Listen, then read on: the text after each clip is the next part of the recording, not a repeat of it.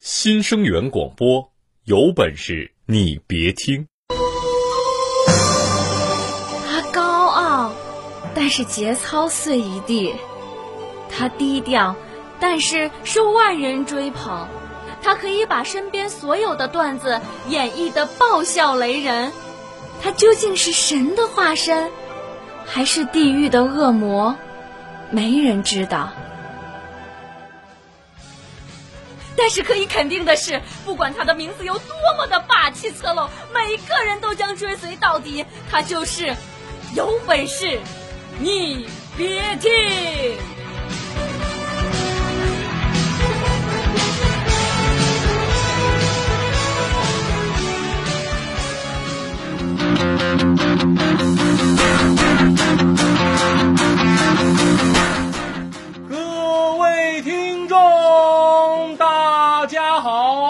这里是由没有赞助、独家赞助冠名播出的《有本事你别听》，我是大熊。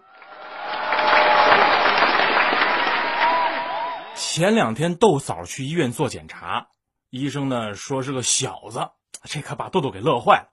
当天晚上就拉着我跟小丽一起出去庆祝。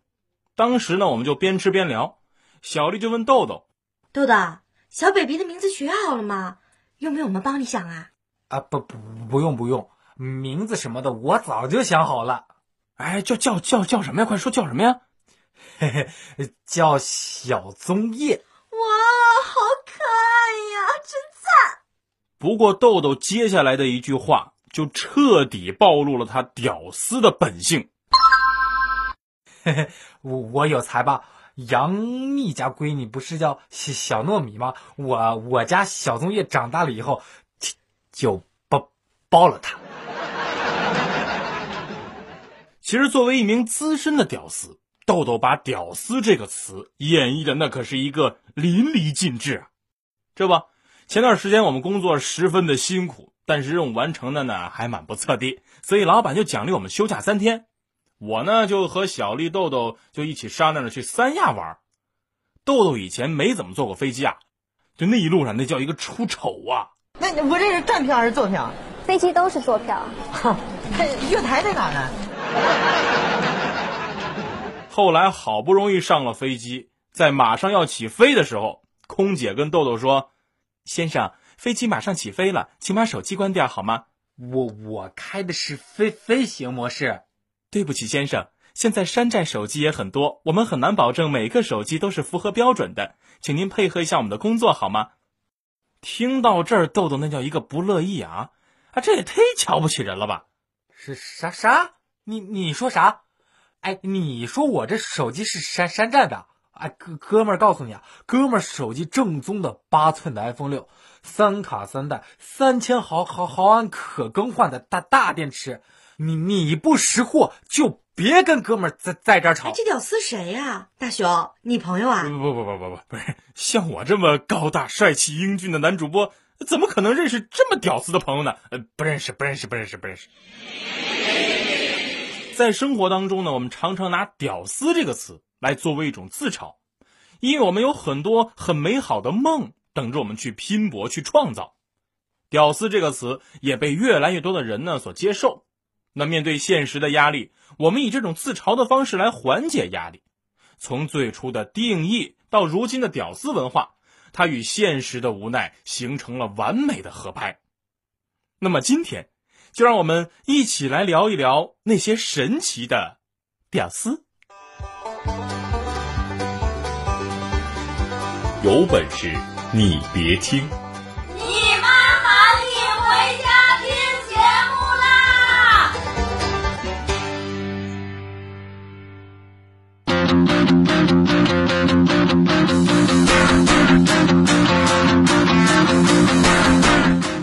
好，欢迎回来，这里是有本事你别听，我是大熊，咱们继续来聊一聊屌丝的那些事儿。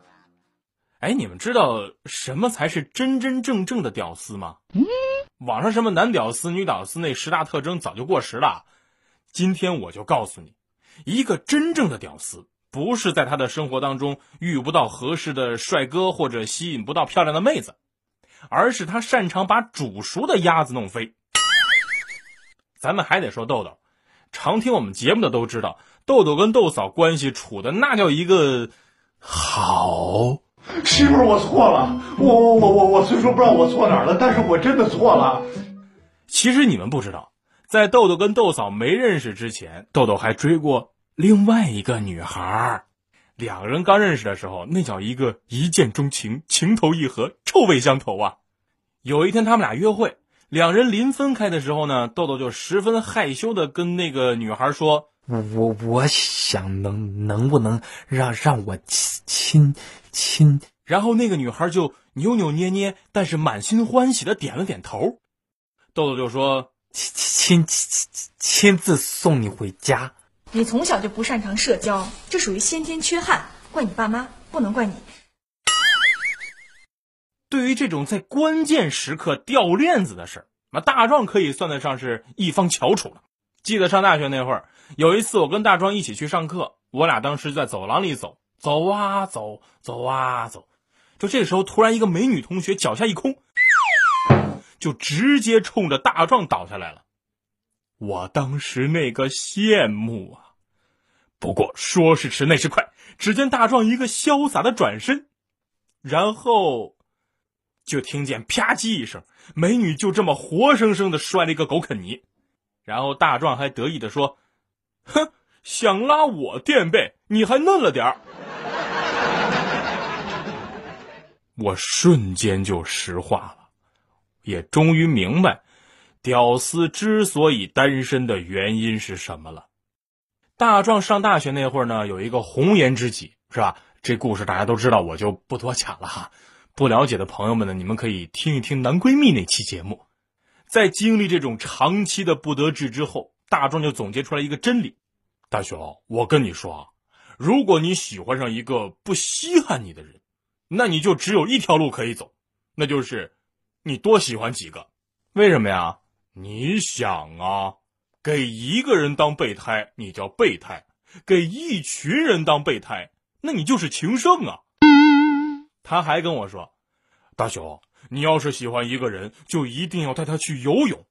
为什么呀？第一，看身材，没有那么多衣服的包裹，他藏也藏不住。那这么说还有第二喽？第二呢？第二。”可以看他素颜的时候长什么样子，在水里边，什么遮瑕霜啊、粉底呀都不复存在了。这么说还有第三喽？第三是什么呀？呃，第三就是等他学会了游泳，就不会问你你妈和他一起掉水里，你先救谁的问题了。所以说游泳真好。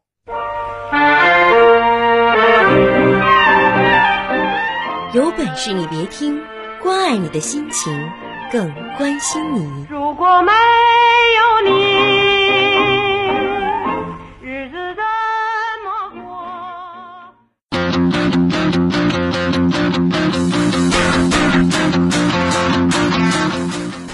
欢迎回来，这里是有本事你别听，我是大熊，咱们继续来聊一聊那些神奇的呃屌丝。其实你们现在都知道，有本事你别听这么火是吧？那我也是一名如此帅气高大的男主播。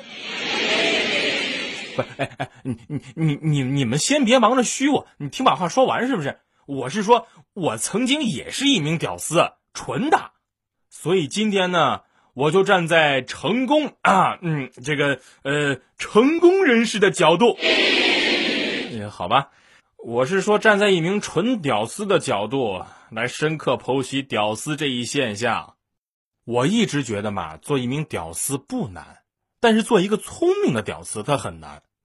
想当年，我也做过一些很屌、很屌、很屌的事情。记得那是上中学那会儿，那时候我住校嘛，晚上睡不着的时候呢，就会买很多零食，像什么薯片啊、锅巴呀、瓜子啊、什么花生之类的。有一次我的吃完了。啊！但是我还是睡不着啊，这不是最重要的，重要的是乐乐，他一直抱着一大包锅巴在被窝里边啃，看他吃的那么津津有味儿，我想吃又不好意思说，我想了半天，我就跟乐乐说：“乐乐，吃的锅巴哈，呃，什么牌子的呀？我看看脆不脆，脆的话我明天也买。”然后乐乐就十分豪爽的拿出一片锅巴，放在了自己的嘴里，边嚼还边说：“那挺脆的，你你听听。”那件事之后，其实我跟乐乐也还是挺好啊，我还是会像以前一样找他聊天，买了零食呢也会给他吃。嗯，所以他就一直很内疚啊，就总想找个机会来补偿我一下。后来机会终于来了，在一次考试的时候，他非常主动的给我传了答案。当我打开纸条一看，我眼泪都快流出来了。我相信以诚待人，定能感动上天。我的付出也终于有了回报。想到这里，老师，乐乐作弊。后来中学毕业了，我们班聚了一次，然后在排座的时候呢，我身边坐着的就是我暗恋三年的女神呐。当时我那个激动啊，我就一直想跟人搭话啊，但是我又不知道说什么。就最后快吃完的时候，主食上了一个菜泡饭。为了能在女神面前表现一下，我就以一百八十迈的速度噌的站起来。因为紧张，我也不敢看他，就结结巴巴的跟他说：“我我我我我我我给你来一碗。”话刚说完，所有人都傻了，因为我当时紧张，一着急，右手举着勺子，左手拿的是烟灰缸。上大一那会儿呢，我还处于屌丝的初级阶段。有一次在学校附近的一小超市，走出一对小情侣，手里还拿了瓶饮料，两个人拿一瓶饮料，就听见那个女孩跟男孩说：“哎，这上面再来一瓶什么意思呀？”结果那男的头也不回就说不知道，然后就看那女孩把瓶盖扔在了地上。我心说：“你们也太浪费了，再来一瓶都不要。”我就等他俩走远了，赶紧跑过去捡起来，又是吹又是对着太阳看，结果看到上面写的“谢谢惠顾”。晚上的时候呢，我就决定在肯德基简单吃点东西就得了，然后发了条微博。我觉得眼睛很累，就突然想起来网上说的一些让眼睛放松的方法，就想着反正也没事吧，我就拿来试试效果怎么样。于是先把手搓热。然后用手捂住眼睛，放松，脑袋放空，什么也不想，持续五分钟。五分钟之后，我把手放开。哎，我手机呢？不是你你们谁捡我手机了？有本事你别听！哎，你再听，再听我就把你逗笑。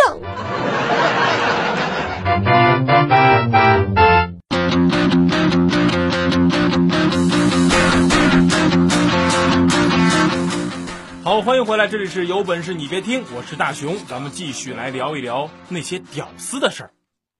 其实“屌丝”一词呢，如今已经演变成了一种符号，但是我觉得这不代表说这种自嘲是一种消极的情绪。随着时间的推移，那或许“屌丝”呢会被其他的网络热词取代，但是现在。它却如实的反映出来我们心中的脆弱、坚强、自嘲和愿望。面对生活，我们逐渐的学会了放下和接受。不过换个角度想，其实只要有梦，只要坚持，只要今天不失望，明天就一定会有希望。所有屌丝勇敢向